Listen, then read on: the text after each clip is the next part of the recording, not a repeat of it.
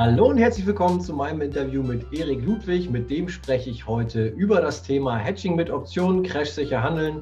Er hat nämlich das gleichnamige Buch geschrieben, was schon zum Bestseller geworden ist. Ich habe einige Fragen zusammengetragen, auch aus der Community, und die stelle ich jetzt dem Erik und er hat sich bereit erklärt, diese zu beantworten. Falls mein Gespräch mit Erik nun dein Interesse an seinem Buch weckt, findest du natürlich den Link zum Buch Unten in der Videobeschreibung und außerdem ist dort ein Gewinnspiel beschrieben. Es gibt zehnmal das physische Exemplar, das Taschenbuch von Hedging mit Optionen, crashsicher handeln zu gewinnen. Weitere Infos dazu, wie gesagt, in der Videobeschreibung. Und jetzt viel Spaß mit diesem Video.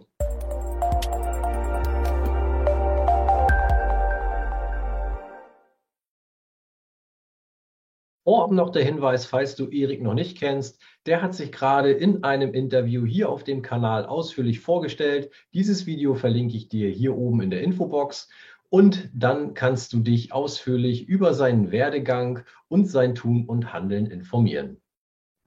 Ja, hallo und guten Morgen, Erik. Schön, dass du nochmal Zeit hast, heute über dein Buch Hatching mit Optionen zu sprechen. Ähm, guten Morgen erstmal. Wie geht's dir heute? Ja, guten Morgen, Vincent. Vielen Dank, dass ich erneut äh, auf deinem Kanal dabei sein darf. Es geht mir gut. Danke. Das freut mich. Und dein Buch kam ja im Prinzip auch genau zur richtigen Zeit. Wir erleben derzeit eine Korrektur an den äh, Börsen, an den Märkten. Und ja, das Feedback auch äh, allein in meiner Community, was ich da so mitbekomme, ist ja durchaus äh, hervorragend. Ich habe das Buch ja selber auch schon vorab äh, von dir als Manuskript und zum Feedback geben bekommen, war auch sehr begeistert. Und ja, wollen wir mal einsteigen? Ähm, ich habe natürlich ein paar Fragen mitgebracht heute und auch Fragen aus der Community gesammelt und du hast dich bereit erklärt, darauf einzugehen. Ich würde damit einmal ganz kurz anfangen, dass du vielleicht noch mal ganz kurz erklärst, was eigentlich Hedging genau ist und äh, wozu es gut ist. Nicht im Detail, nur für die, die das Wort vielleicht schon öfter gehört haben,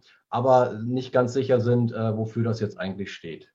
Genau, also Hedging ist ganz einfach äh, so ein Absicherungsgeschäft. Ja, man äh, geht einen, eine Position oder einen Trade ein mit dem Ziel, eine, ein Aktiendepot oder ein Optionsdepot quasi abzusichern, beziehungsweise man möchte, falls Verluste entstehen in diesem Aktiendepot, diese Verluste mit der Hedging-Position einigermaßen wettmachen. Das ist die Idee dahinter. Dann habe ich immer so im Kopf gehabt und deswegen auch nur ganz dosiert und selten selber Hedging-Strategien angewendet, dass Hedging doch eigentlich immer Geld kostet. Das ist ja so der Tenor, den man so äh, mitnimmt äh, oder wenn man es auch schon selber mal ausprobiert hat. Bevor man dein Buch gelesen hat, kommt man eigentlich äh, zu dem Schluss, dass das eigentlich der Fall ist, dass man etwas Geld in die Hand nehmen muss, um sich da ein Stück weit oder sein Depot abzusichern. Ähm, kannst du dazu was sagen?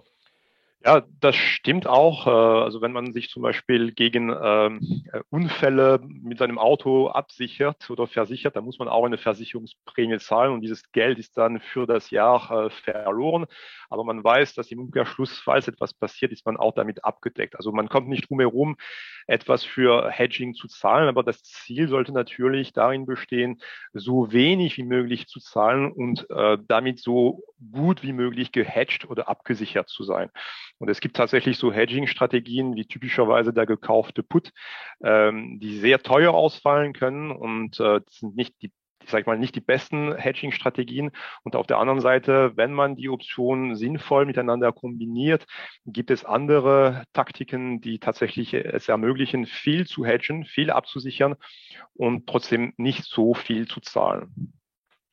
Ja, da war ich auch ganz überrascht. Da kommen wir später noch ausführlicher drauf. Ja. Vielleicht kannst du einmal so ganz groben Einblick geben, welche Arten von Hedging-Strategien es denn überhaupt gibt, beziehungsweise auch, ähm, ja, welche davon du in deinem Buch beschreibst und wie viele sind da drin in deinem Buch? Äh, sind das so die wichtigsten zusammengefasst? Ähm, kannst du ja mal kurz einen Einblick äh, in, dein, in dein Buch und über die verschiedenen Hedging-Strategien, über die du da geschrieben hast, geben? Ja, also ähm, ja, es gibt verschiedene Kategorien an, an Hedging-Strategien, äh, wobei eine Hedging-Strategie auch zu mehreren Kategorien gehören kann. Also es gibt typischerweise das äh, sogenannte Volatilitätshedging äh, und wie der Name es schon sagt, das sind äh, Strategien, die davon profitieren oder sich gewinnbringend entfalten, wenn die Volatilität steigt. Und in der Regel ist es so, wenn die Märkte fallen, dann steigt auch die Volatilität. Und dann äh, ist es so, dass diese, diese Strategien, diese Trades entsprechend davon profitieren. Dann hast du ähm, das sogenannte direktionale Hedging. Das sind Hedging-Positionen, die nur dann sich gewinnbringend entfalten, wenn die Märkte auch die gewünschte Richtung einschlagen, typischerweise fallend. Äh, also eine, eine gekaufte Put-Option ist zum Beispiel eine direktionale Strategie. Ja. Der Put gewinnt nur dann an Geld, der gekaufte Put gewinnt nur dann an Geld, wenn die Märkte auch fallen. Und dann hast du richtungsneutrale äh, Hedging-Strategien. Das sind äh, auch da, wie der Name es schon sagt, äh, Hedging-Positionen, die auch dann Profite erzielen können, wenn die Märkte sich nicht bewegen oder sogar leicht steigen oder fallen. Also der Bear Put Spread äh, oder der ja, also gut, der, noch, nee, der Bear Put Spread ist typischerweise eine direktionale Strategie, aber der Grizzly Hedge, das ist so eine Variante des Bear Put Spread, das ist typischerweise eine richtungsneutrale Strategie. Vielleicht gehen wir nochmal drauf ein später. Und dann hast du ähm, Hedging-Strategien mit äh, begrenztem Profit und Hedging-Strategien mit unbegrenztem Profit. Ähm, also unbegrenzte Profite, wie der Name es schon sagt, da können sich die Gewinne wirklich sehr, sehr stark äh, entfalten. Äh, ein gekaufter Put gehört auch dazu. Also das ist eine Strategie mit unbegrenztem Profit. Der Profit ist nur insofern begrenzt, dass eine Aktie oder ein Index nicht tiefer als null fallen kann, aber ansonsten ist dieser Gewinn extrem hoch und kann sehr, sehr hoch ausfallen. Und die Strategie mit begrenztem Profit, das sind äh, dann Strategien, die ta tatsächlich einen Gewinn generieren, wenn die Märkte fallen, aber irgendwann ist dann Schluss mit diesem Gewinn. Da ist eine gewisse Grenze erreicht und dann kannst du nicht mehr mit der Hedging-Position verdienen, als im Vorfeld schon definiert. Ja. Und idealerweise ist es so, dass man unterschiedliche Strategiearten miteinander kombinieren sollte. Also Volatilitätshedging gehört auf jeden Fall dazu aus meiner Sicht und auf jeden Fall auch Strategien, die ein unbegrenztes Profit generieren können. Ja, wenn du nur Hedging-Strategien handelst mit begrenztem Profit, dann hast du irgendwann ein Problem, falls die Märkte ins Bodenlose fallen. Du musst auf jeden Fall Hedging-Positionen aufsetzen, die auch unbegrenzt von fallenden Märkten profitieren können. Und all diese Arten von Strategien werden im Buch dargestellt. Äh, ich weiß gar nicht mehr genau, wie viele Strategien es im Buch sind. Ich glaube acht oder neun insgesamt. Und da sind die unterschiedlichen Kategorien dann entsprechend äh, abgedeckt. Ja, ich habe tatsächlich nachgezählt. Neun Stück werden da aufgegeben, okay. ja. ähm, sehr ausführlich beschrieben und auch verständlich. Ähm, ja, dann habe ich gerade schon gesagt, Hedging kostet meistens Geld, das ist das eine Thema. Und dann ähm, schreien ja die Leute äh, am ehesten nach Hedging-Strategien, äh, wenn die Märkte gerade schon stark am Fallen sind. Also typischerweise, wenn es eigentlich zu spät ist und eben äh, meistens entsprechend noch teurer in der Situation ist. Ja. Was wäre also aus deiner Sicht ähm, die, die beste Zeit, um sich eben abzusichern? Also äh, Timing zum Hedgen, äh, was kannst du dazu sagen? Ja, das ist äh, eine der besten Fragen, die man in dieser Hinsicht stellen kann, das Timing des Hedgen. Ähm, also grundsätzlich ist die Antwort auch ziemlich einfach an dieser Stelle. Äh, man sollte immer hedgen. Ja, und ausgerechnet in ruhigen Marktphasen, wenn alles äh, gut läuft, da sollte man schon anfangen, gewisse Hedging-Positionen aufzusetzen.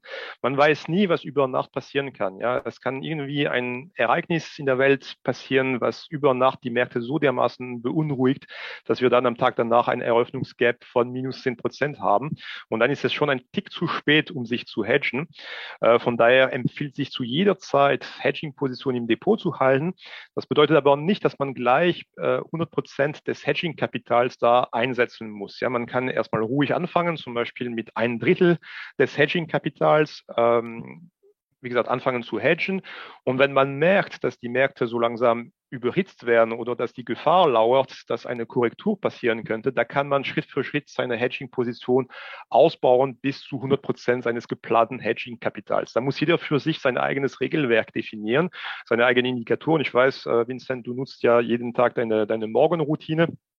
Das ist zum Beispiel auch eine Methode, um zu prüfen, wie ist gerade die Marktlage, wie gesund ist gerade der Markt. Und anhand dieser Analyse sollte man für sich selbst fein justieren, wann erhöhe ich meine Hedging-Position oder wann reduziere ich sie. Ja, das führt im Prinzip direkt zur nächsten Frage. Wie viel des Depots sollte man eigentlich hedgen dann? Ja, also diese Frage, die ist schwieriger zu beantworten, weil die muss jeder für sich auch definieren. Ne? Also ähm, wenn man sagt, okay, ich bin jetzt bereit, äh, zehn Prozent Kursverluste selbst zu tragen, dann ist die Strategie eine ganz andere, als wenn ich jetzt sofort gehatcht werden möchte. Äh, dann gibt es andere Optionen, die man auswählt, andere Basispreise, vielleicht andere Laufzeiten. Äh, ich persönlich mache es tatsächlich so, ich bin bereit, zehn Prozent Kursrutsch selbst zu tragen. Ähm, darüber hinaus möchte ich tatsächlich so gut wie es geht zu 100 Prozent abgedeckt werden und so wähle ich dann meine, meine Position. Also da kommt man nicht drum rum, äh, mit einem Stift und einem Blatt Papier oder mit einer Excel-Tabelle für sich selbst die Karten zu legen. Äh, wie viel des Depots ist man bereit, eventuell zu verlieren und wie viel möchte man da absichern? Ja, und dann gibt es ja Hedging-Strategien, die eher kurzfristig ausgelegt sind und welche, die längerfristig äh, laufen. Ähm, mhm. Was kannst du dazu sagen? Ähm, was macht man in welcher Situation oder sollte ja. man sich grundsätzlich dort langfristig aufstellen oder immer nur kurzfristig denken mit dem Hedge? Ähm, ja, vielleicht hast du da noch einen Tipp für uns. Ja, also da gibt es auch keine richtige oder falsche Antwort. Es kommt, wie du es sagtest, äh, auf, die, auf den Einsatz äh, an. Also angenommen, ich halte jetzt eine, eine Aktie im Depot, die ich längerfristig halten möchte. Ähm, und ich weiß, in den kommenden zwei Wochen werden Quartalsergebnisse für diese Aktie veröffentlicht. Äh, und dieses Beispiel erwähne ich auch in dem Buch. Zum Beispiel die Aktie von Intel. Und ich habe festgestellt in der Vergangenheit, dass diese Quartalsergebnisse in der Regel sehr schlecht für die Aktie waren. Dann möchte ich mich kurzfristig absichern. Ja, dann wähle ich eine Strategie, typischerweise äh, ein Collar. Das ist auch eine, eine Art Strategie, die ich im Buch beschreibe. Und sorge dafür, dass die Laufzeiten der Option von dieser Strategie diese Quartalsergebnisse also umfasst. Ja. Und dann bin ich kurzfristig gehatcht mit dieser, mit dieser Position. Und nach drei Wochen ist diese Hedging-Position wieder vorbei, die ist aufgelöst und halte einfach ganz normal wieder meine Aktien. Das ist eine Methode, um sich kurzfristig zu hedgen.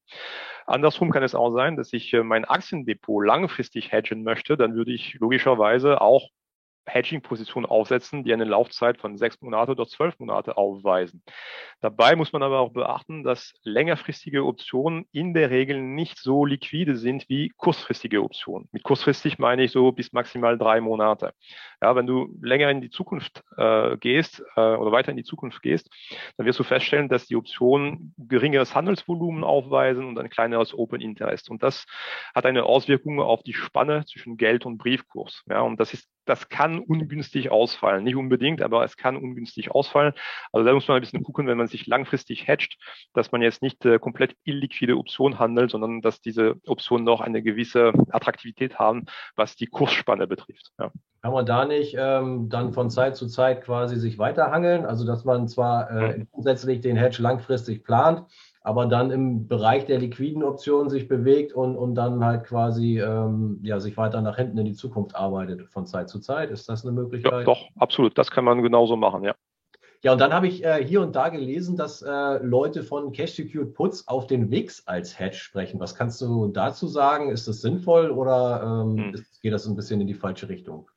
Ja, ich glaube, es geht in die falsche Richtung. Die, diese Strategie erwähne ich auch im Buch, aber eher so, um die Leute darauf aufmerksam zu machen, dass es keine optimale Strategie ist.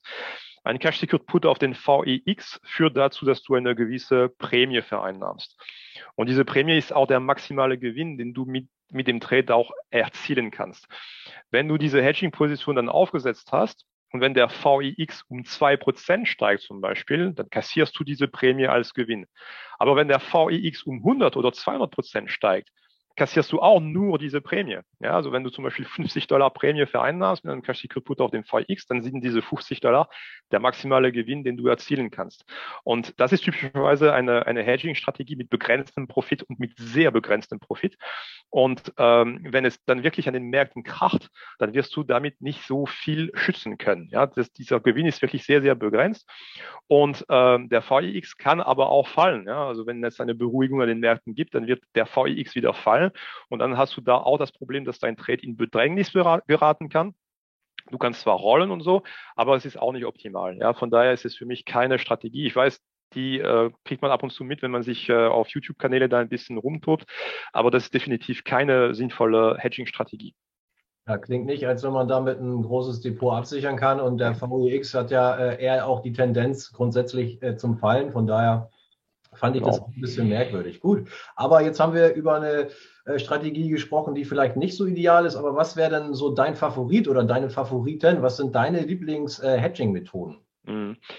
Also ich habe es schon im Rahmen eines Beispiels erwähnt, dieser der Collar äh, auf einzelne Aktienpositionen finde ich sehr, sehr, sehr gut, um sich kurzfristig abzusichern. Typischerweise werden Quartalsergebnisse da anstehen. Ansonsten alle Strategie, die auf einem sogenannten Bear Put Spread basieren, also im Buch heißen sie Zorro Hedge oder Grizzly Hedge, finde ich auch sehr attraktiv aus folgenden Gründen. Die sind günstig ähm, zum, zum Einsteigen, also die kosten nicht viel Geld. Ähm, die weisen zwar einen begrenzten Profit auf, aber dieser Profit kann sehr, sehr hoch ausfallen.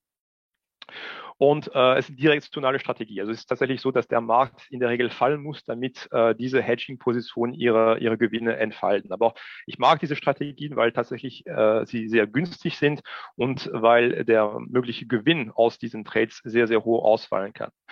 Und ansonsten in unserer Volatilitätshedging ist meine Lieblingsstrategie ähm, der sogenannte VXX Time Straddle. Äh, also die mag ich wirklich sehr, sehr gern, weil ähm, diese Strategie sehr, sehr kostengünstig aufgesetzt werden kann. Und selbst wenn die Märkte doch nicht fallen, also sich seitwärts bewegen oder steigen, kann ich sehr, sehr günstig da rauskommen. Entweder mit minimalen Verlust oder sogar kostenneutral. Das finde ich ganz, ganz interessant. Wir haben es vorhin äh, angesprochen. Hedging kostet in der Regel Geld. Und bei dem VXX Times Trial ist es so, dass es sehr, sehr, sehr günstig äh, laufen kann, selbst wenn die Märkte nicht fallen. Und wenn die Märkte dann tatsächlich fallen, wie wir es jetzt gerade erleben, dann ist das ähm, Gewinnpotenzial bei dem VXX Times Trial extrem, extrem hoch. Also da kann man wirklich einen sehr, sehr großen Teil des Depots absichern dank dieser Methode. Und das ist definitiv äh, aktuell meine, meine Lieblingsstrategie. Ja, das war tatsächlich auch mein Highlight in dem Buch. Ähm, war wirklich sehr interessant äh, zu lesen. Wäre auf jeden Fall eine Sache, auf die ich so nicht gekommen wäre. Es ist ja doch ein, Stück weit äh, komplexer, muss man schon sagen. Ähm, kannst du in, also nicht in aller Ausführlichkeit, dafür ist natürlich das Buch da, aber vielleicht einmal ganz kurz den Aufbau dieses Time Straddles auf den VXX ähm, einmal skizzieren, sodass die Leute sich vielleicht was darunter vorstellen können. Natürlich, um da tiefer einzusteigen, sei das Buch empfohlen. Äh, aber mit deinen Worten mal kurz zusammengefasst, was da genau passiert. Genau. Also das Konstrukt ähm, ist so, dass man erstmal einen Straddle auf den VXX kauft. Ein Straddle ist einfach eine Put-Option und eine Call-Option, die am Geld sind. Also wenn der VXX zum Beispiel bei 23 Dollar notiert, dann würde ich eine Put-Option mit Basispreis 23 Dollar kaufen und eine Call-Option mit Basispreis 23 Dollar kaufen. Das ist dann typischerweise ein Straddle. Die Laufzeit sind relativ lang gewählt. Ähm, also in dem Buch empfehle ich mindestens 120 Tage, damit wir nicht von diesem äh, Zeitwertverfall da, also unter dem Zeitwertverfall leiden. So, das ist die, die der eine, äh, also die, die eine Komponente von der, von der Strategie. So, dieser Straddle kostet logischerweise Geld. Ja, du kaufst ja zwei Optionen und du handelst in der Regel mehrere Kontrakte. Für je drei Straddles, die ich kaufe, verkaufe ich ein Call dagegen mit einer Laufzeit von einer Woche. Das kann flexibel sein, man kann auch zwei Wochen wählen, aber in dem Buch beschreibe ich jetzt eine Laufzeit von, von einer Woche. Und mit diesem Short Call verdiene ich dann eine Prämie. Und diese Prämie wird Schritt für Schritt, Woche für Woche die Kosten für meinen Straddle finanzieren. Ja, und wie gesagt, ein Call, ein Short Call für drei Straddles, das ist ungefähr die Balance zwischen beiden Komponenten der Strategie. Damit ist dieser Short Call gedeckt. Also es gibt kein Risiko, wenn der VXX durch die Decke geht, dass wir mit diesem Short Call Probleme bekommen. Der wird dann zwar Verluste generieren, wenn der VXX durch die Decke steigt, aber der VXX Straddle selbst wird dann deutlich mehr gewinnen äh, und diese Verluste aus dem Short Call kompensieren. Und die Idee dahinter, hinter diesem Konstrukt, ist von einer Volatilitätsexplosion zu profitieren. Also typischerweise im Corona-Crash Anfang 2020 zum Beispiel hättest du mit dieser Strategie und damals, also im Buch ist es geschrieben mit, äh, beschrieben mit sechs Straddles, hättest du so äh, einen Kursrutsch von 20 Prozent der Märkte komplett abdecken können. Ja, also das ist die Idee dahinter. Und wenn die Märkte nicht fallen, äh, also steigen oder sich, sich seitwärts bewegen, dann ist es so, dass man dank der Short Calls die wöchentlich ablaufen sozusagen, äh, diese, diese Verluste aus den Straddles zum Teil kompensieren kann, zum Teil oder sogar vollständig kompensieren kann. Das ist jetzt grob skizziert in ein paar Worten die Funktionsweise von diesem äh, Time Straddle. Ja, danke schön. Und jetzt hast du ja auch schon quasi den Benchmark-Crash, also den Corona-Crash angesprochen. Du hast das ähm, dann auch anhand eines theoretischen Beispiels im Buch abgehandelt, dass es dann quasi ähm, gut ausgegangen wäre, also beziehungsweise, dass man eben einen ordentlichen Gewinn mit dieser Hedging-Strategie in Corona gemacht hätte. Äh, du schreibst auch, dass äh, Übung den besseren Meister macht als Backtesting. Ähm, deswegen jetzt auch die konkrete Frage, hast du das selber so auch aufgesetzt gehabt für dein eigenes Depot während Corona und ist das dann auch ähnlich gut wie in dem Beispiel gelaufen? Also kannst du sagen, das funktioniert nicht nur in der Theorie, sondern das hat dein Depot in Corona eben vollumfänglich geschützt, beziehungsweise ähm, der Hedge an sich äh, ordentlich Geld verdient? Genau, genau so ist es. Und übrigens, ich ergänze noch äh, dazu, dass, ähm, dass ich im Buch auch eine andere Situation skizziere, und zwar ein ganz normaler Markt, ein Markt, der steigt. Ja, und da zeige ich auch, dass diese Strategie auch in solchen Marktlage funktioniert. Und die Kurse, die ich im Buch erwähne, sind reale Kurse. Also es ist keine, keine Simulation, das sind tatsächlich reale Kurse. Und auch für mich selbst im Depot in den letzten zwei Jahren wende ich diese Strategie an. Es gibt natürlich ein paar Varianten. Ne? Also es gibt bestimmt ein Dutzend Varianten, wie man diese Position dann managen kann dem Buch erwähne ich ein oder zwei Varianten, wann man zum Beispiel den Short Call schließt, entweder am Freitagabend oder auch am Donnerstag schon, wenn die Gewinne zum Beispiel sehr hoch sind aus dem Short Call, da kann man ein bisschen frühzeitig aussteigen. Also ich habe schon ein paar ich sage mal so, Varianten umgesetzt in meinem Depot. Aber grundsätzlich die Idee, so wie sie im Buch beschrieben ist, ist auch die Idee, so wie ich sie in meinem Depot äh, umsetze. Und damit bin ich tatsächlich äh, sehr glücklich. Und äh, vor allem kann ich nachts immer sehr, sehr ruhig schlafen, weil, äh, schlafen, weil ich weiß, egal was passiert, wenn jetzt ein Crash ähm, an den Märkten gibt, dann äh, bin ich mit diesen Straddles sehr, sehr gut geschützt. Ja. Ja, sehr gut zu wissen. Ähm, die andere Variante hast du gerade schon angesprochen. Da wäre ich jetzt äh, mit der nächsten Frage drauf gekommen, weil das ja genau ähm, die entgegengesetzte Situation ist. Also im Crash äh, funktioniert es, generiert viel Geld. Ähm, und jetzt wollen natürlich alle wissen, in den ganzen Phasen, wo wir keinen Crash haben, wo man ja sonst immer davon ausgeht, dass so ein Hedge eben Geld kostet, hast du jetzt gerade schon vorweggenommen, kannst du auch davon berichten, dass sich das mehr oder weniger kostenneutral beziehungsweise manchmal sogar mit kleinen Gewinnen ähm, realisieren lässt, diese Hedging-Methode. Das habe ich richtig verstanden, ne? Genau, also wie gesagt, der, der Short Call in der, in der Strategie ist erstmal sehr, sehr hilfreich, um Geld zu generieren, wenn die Märkte nicht äh, fallen. Und du hast ja auch im Straddle eine, eine Put-Option. Ja, also ähm, das hört man auch ab und zu so im Internet. Äh, also eine Volatilitäts-Hedging-Strategie besteht darin, ein Call auf den VIX oder auf den VXX zu kaufen. Das ist zwar gut und schön, aber äh, mir ist es lieber, ich habe noch diese Put-Option drin. Dadurch wird dann der Straddle aufgebaut, weil diese Put-Option gewinnt dann auch an Wert, wenn der Markt nicht fällt und wenn die Volatilität fällt. Ja. Und ähm, diese, diese Gewinne aus dem Put kompensieren noch zum Teil die Verluste aus der Call-Option im Straddle. Das wird jetzt vielleicht ein bisschen kompliziert, aber ich glaube, die Idee ist klar. Ja, ich möchte sowohl den Short Call haben als auch die Put-Option aus dem Straddle, um die ruhigen Marktphasen so glimpflich wie möglich quasi mit dieser Hedging-Position ähm, zu, zu überstehen sozusagen. Hört sich wirklich beeindruckend an. Ähm, jetzt fragen sich natürlich alle, ist das ein One-Hit-Wonder oder Erfolg mit Methode? Also ganz konkret, wie sieht es in der aktuellen Korrektur bei dir aus? Ähm, kannst du ja vielleicht mal aus dem Nähkästchen plaudern? Das fragen sich jetzt natürlich, oder ich sag mal, aktuell ist natürlich das Thema Hedging gerade wieder sehr, sehr populär. Deswegen ist auch dein Buch ja äh, direkt ein Bestseller geworden. Aber berichte doch mal direkt, wie sieht es in der aktuellen Situation mit dem äh, VXX Time Straddle bei dir im Depot aus? Ja, also ich bin momentan mit meinen, also ich habe jetzt gerade ein VXX Time Straddle am Laufen mit Basispreisen, acht, also mit Basispreis 18 Dollar. Ja, also ich habe es geöffnet, als der VXX bei ungefähr 18 Dollar notierte. Äh, und ich habe eine Laufzeit bis äh, Mitte Juni 2022.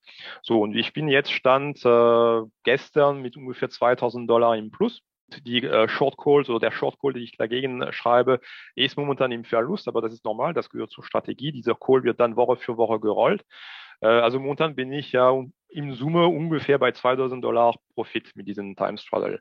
Und äh, gut, auf der anderen Seite ist natürlich meine, mein Aktiendepot oder meine Optionsdepot auf der anderen Seite auch in Bedrängnis geraten. Ne? Man darf nicht vergessen, es ist eine Hedging-Position. Es ist keine Spekulationsmethode, es ist eine Hedging-Position. Das heißt, die Verluste, die ich auf einer Seite mit meinem Depot erleide, die werden von den Gewinnen des Time Straddles quasi kompensiert. Ja, also momentan läuft es genauso wie geplant und äh, wie im Buch beschrieben. Thema Steuern noch mal ganz kurz, wenn ich es richtig verstanden habe, äh, ist ja jetzt ähm, der Straddle an sich ist ein Long Straddle und äh, Long Optionen sind doch auch von diesem berühmten 20.000 äh, Euro Verlusttopf betroffen. Genau, also hier hängt jetzt ein bisschen davon ab, wie groß das Depot ist, äh, das man absichert. Also wenn du jetzt ein Depot hast mit einer halben Million Euro, äh, das du absichern möchtest und wenn du da, keine Ahnung, 30 Kontrakte dieses Time Straddles da handelst, dann wirst du relativ schnell an die Grenze von 20.000 Euro kommen, das ist klar. Aber wenn wir jetzt von einem ganz normalen Depot sprechen, ich, ich sage mal so Pi mal Daumen zwischen 50.000 Euro und 100.000 Euro, äh, also bei mir ist es so, in den letzten zwei Jahren habe ich, äh, also ist mein Verlusttopf immer vierstellig geblieben. Ne? Ich habe nicht mal die Marke von 10.000 Euro überschritten, obwohl ich diese Straddles gehandelt habe. Ähm, du musst es so sehen, wenn ein Crash passiert, ähm, dann wirst du mit dem Straddle ähm, also Gewinne mit den Call-Optionen generieren und äh, die Verluste werden durch die Put-Option generiert werden. Okay? Ähm, und äh, in dem Beispiel, was ich im Buch zeige, im Corona-Crash, das wird jetzt nicht explizit geschrieben in dem Buch, aber mit den Put-Optionen hätte ich einen Verlust von 1500 Dollar gemacht. 1500 Dollar gemacht und mit den Calls hätte ich so, ich glaube, 19.000 Dollar Gewinn gemacht.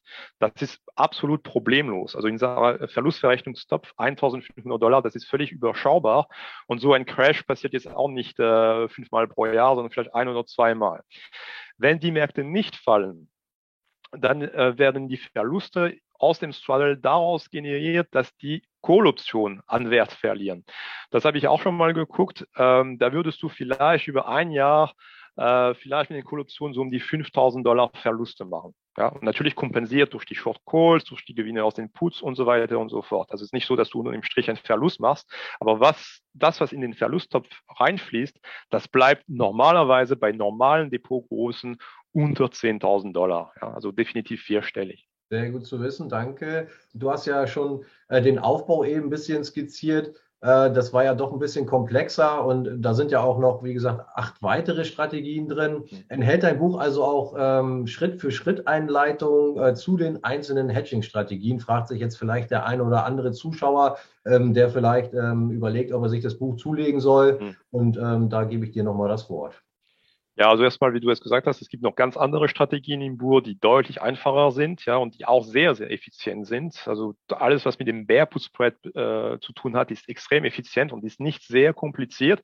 Ähm, also das Einzige, was ich empfehlen würde, ähm, ist tatsächlich sich erstmal mit mit dem Thema, also mit den Grundlagen der Option auseinanderzusetzen. Also man muss schon wissen, was ein Put ist und was eine, ein Call ist.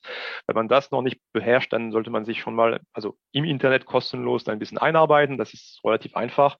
Äh, aber wenn man das weiß, wenn man weiß, was ein Put ist, eine Call-Option ist, wenn man ein bisschen die Zusammenhänge versteht zwischen Zeitwert, Volatilität und äh, Kurse von Optionen, dann ist das Buch auch für, für jeden geeignet. Und tatsächlich gibt es für jede Strategie eine Schritt-für-Schritt-Anleitung, wie wird die Strategie aufgesetzt, wann wird sie aufgesetzt, wann sollte man eventuell aussteigen, wie wird es äh, gemanagt, äh, wie sollte man die Basispreise wählen, die Laufzeiten und so weiter und so fort. Das ist extrem detailliert beschrieben. Äh, ich betone aber nochmal, dass, ähm, dass es zig Varianten geben kann. Ja, also ähm, selbst wenn es jetzt eine Schritt-für-Schritt-Anleitung gibt, soll jeder für sich sich auch Gedanken machen, ob er doch nicht ein bisschen anders handelt, andere Laufzeiten wählt, andere Basispreise, das ist jedem überlassen. Aber für einen Einsteiger ist alles drin, um die Strategien eins zu eins umsetzen zu können. Ja, kann ich bestätigen. Da ist ja sogar auch so ein Stichwortverzeichnis drin, wo nochmal wichtige Begriffe ähm, beschrieben werden. Und auch für die Leute, die sich jetzt äh, vielleicht fragen, was der VXX überhaupt ist, äh, kann man beruhigen. Auch das ist im Buch erklärt. Aber vielleicht für die Zuschauer hier nochmal ganz kurz ein Wort dazu, was überhaupt der VXX ist, weil das haben wir eben versäumt aufzuklären, ja. wer das noch nie gehört hat. Ja. Genau. Also der VIX kennt wahrscheinlich äh, jeder. Ja, das ist der Volatilitätsindex, der die Schwankungsintensität des S&P 500 misst. Und der VXX ist ein sogenannter ETN, also ein Derivat von dem VIX. Und dieser VXX spiegelt den kurzfristigen Verlauf des VIX wieder. Nicht den, langfristigen, äh, nicht den langfristigen Verlauf, sondern den kurzfristigen Verlauf. Der hat eine gewisse Konstruktion, die ist ein bisschen komplex, aber grundsätzlich ist er so, kurzfristig, wenn der VIX steigt, wird auch der VXX steigen und ansonsten tendiert der VXX dazu eher zu fallen. Ja, das ist die Idee dahinter. Also zusammenfassend können wir sagen, es gibt äh, durchaus äh, sozusagen Schritt für Schritt Anleitung für die einzelnen Strategien und das Buch ist auch absolut für äh, relative Einsteiger geeignet. Dann noch eine Frage aus der Community, äh, konkret Seite 164 im Buch. Warum ein Long Strangle anstatt ein Long Straddle angewendet werden sollte, wenn der Kurs Nachkommastellen um die 0,50 aufweist? Was ist der Sinn dahinter? Ja, okay. Also wenn der VXX zum Beispiel bei 23 Dollar notiert, ja, dann eröffne ich ein Straddle mit Basispreis 23 Dollar. Eine Put-Option mit Basispreis 23 Dollar und eine Call-Option mit Basispreis 23 Dollar werden gekauft.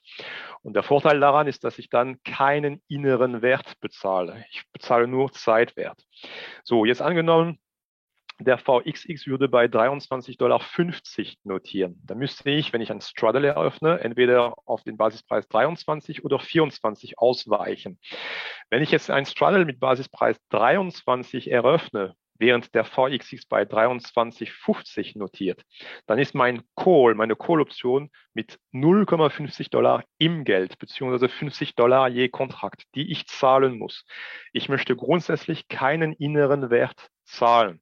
Und von daher, wenn der VXX eher dazwischen notiert, bei 23,50 zum Beispiel, dann würde ich eher die Put-Option mit Basispreis 23 kaufen und die Call-Option mit Basispreis 24 Dollar kaufen, damit ich bei beiden Optionen aus dem Geld bin und keinen inneren Wert zahle. So, dadurch sind die Optionen auch ein Tick billiger. Guter Hinweis. Ähm, dann kam gleich mehrfach die Frage äh, bezogen auf dein VXX Time Straddle äh, nach dem Exit. Konkret die Frage lautet, warum nimmt man den äh, MACD als Indikator? Der Ausstieg scheint rückblickend extrem verzögert und man lässt eine Menge Geld liegen. Okay, ähm, gut, also man kann natürlich statt MACD andere Momentum-Indikatoren nehmen. Ich fand das MACD ziemlich zu, zutreffend bei den, bei den verschiedenen Analysen. Aber also die, die Frage ist tatsächlich wichtig. Man muss immer bedenken, es handelt sich hauptsächlich um eine Hedging-Position und keine Spekulationsposition. Das heißt, wenn ich jetzt zum Beispiel mit dem VXX Time Straddle im Gewinn bin. Und ich stelle fest, einige von diesen Gewinnen entgehen mir, weil die Märkte sich gerade beruhigen. Dann heißt es aber auch im Umkehrschluss, dass, meine Aktien, dass mein Aktiendepot wieder an Wert gewinnt. Das heißt, das, was ich auf einer Seite bei der Hedging-Position wieder abgebe oder verliere, das gewinne ich theoretisch auf der anderen Seite mit meinem Aktiendepot. Ja, also man soll jetzt nicht denken, dass, äh, dass man eventuell da etwas verliert, wenn der Forex Times Straddle an Wert verliert. Auf der anderen Seite hat man ja typischerweise seine Aktie, Aktienposition, die dann wieder an Wert steigen. Das ist der Punkt Nummer eins, warum es eigentlich nicht so schlimm ist, wenn gewisse Gewinne eventuell verfliegen. Aber der andere Punkt, ist so, dass ich bei Hedging-Positionen lieber einen Tick später als zu früh aussteige. Ähm, nehmen wir ein Beispiel. Der, VX, der VIX notiert momentan über 30. Ja, und tatsächlich sind meine VXX Time Straddle momentan massiv im Gewinn und die Verführung ist groß, diese Gewinne mitzunehmen, ja, äh, weil ich weiß, wenn jetzt die Märkte sich beruhigen, dann werde ich einen Teil von diesen Gewinnen wieder abgeben müssen. Aber wenn ich meine Position auflöse, wenn ich meine Hedging-Position schließe, dann war es das erstmal mit meiner Hedging-Position. Ich steige erst wieder ein, wenn der VIX unter 25 notiert. Was passiert aber, wenn nächste Woche der VIX bei 40, 50 oder 60 notiert? Im Corona-Crash war er sogar bei 80 teilweise. Dann habe ich meine Time Straddle nicht mehr. Ja, und ich ärgere mich, dass ich sie zu früh geschlossen habe. Also mir ist es lieber, ich, ich, lasse, ich lasse ein paar Gewinne liegen, steige aus, gemäß dieser MACD-Logik, die übrigens sehr, sehr gut funktioniert hat in den letzten 15 Jahren und äh, habe immer diesen Schutz quasi aufrecht in meinem Depot, solange es nur geht. Also wie gesagt, lieber ein Tick später ein, aussteigen als zu früh. Das ist extrem wichtig bei, bei Hedging. Ja, ganz klar. Ähm, hier kam nämlich auch noch ein anderer äh, Kommentar genau in dem Zusammenhang. Ich frage mich auch, wann ich den Gewinn des Straddles realisieren soll und auch wieder auf den MACD. Und ich habe halt auch gleich so gedacht, ich glaube, wir können richtig, richtig froh sein, dass du uns hier eine Hedging-Strategie vorgestellt hast, die ähm, kostenneutral oder sogar mit kleinen Gewinnen möglich ist. Ähm, das war mir halt bis dato nicht bekannt. Und es geht, glaube ich, bei so einer Hedging-Position überhaupt gar nicht darum, möglichst hohe Gewinne äh, zu realisieren, sondern genau das, was du sagst, ähm, die negativ Schwankungen des restlichen Depots hier einfach ähm, auszugleichen, in der Waage zu halten. Von daher vielen, vielen Dank ähm, für die für die ganzen Antworten. Ich denke, äh, da können wir noch mal ganz viel draus mitnehmen. Ja, und dann ähm, ist jetzt jeder, glaube ich, für die nächsten äh, Korrekturen und Crashs abgesichert, so er denn dein tolles Buch dazu liest. Vielen Dank, Erik. Und danke, Vincent. Bis bald mal wieder. Ja, danke. Bis dann. Tschüss. Ciao.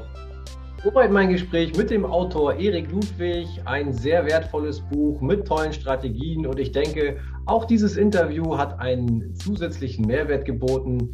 Wenn du jetzt neugierig geworden bist, dann nutze den Link in der Videobeschreibung, um das Buch direkt zu bestellen oder schau nach, wie du an eines der zehn Taschenbücher kommen kannst, die es zu gewinnen gibt. Ich bedanke mich fürs Zuschauen und freue mich, wenn du auch beim nächsten Mal wieder dabei bist.